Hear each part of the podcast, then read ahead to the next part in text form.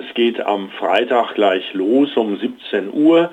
Der Adel zieht ein mit Fackeln und Musik durch die Brunnenstraße Richtung Brunnenplatz. Dort werden die hochherrschaftlichen Persönlichkeiten dann schlussendlich begrüßt und vorgestellt.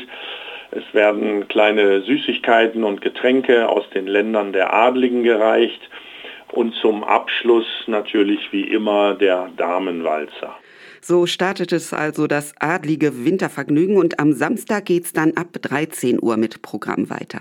Auf dem Weihnachtsmarkt gibt es ein Konzert, Jesse Christmas.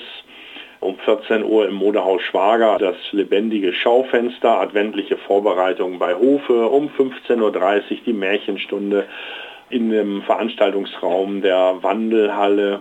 Um 17 Uhr gibt es ein gemeinsames Singen von Advents- und Weihnachtsliedern auf dem Brunnenplatz und um 18.30 Uhr tritt dann noch die Bad Pyrmonter Chorgemeinschaft auf und unterhält die Gäste. Und auch am Sonntag gibt's auf dem Pyrmonter Weihnachtsmarkt noch zusätzliche Angebote. Los geht's dann um 13.30 Uhr nochmal mit dem lebendigen Schaufenster.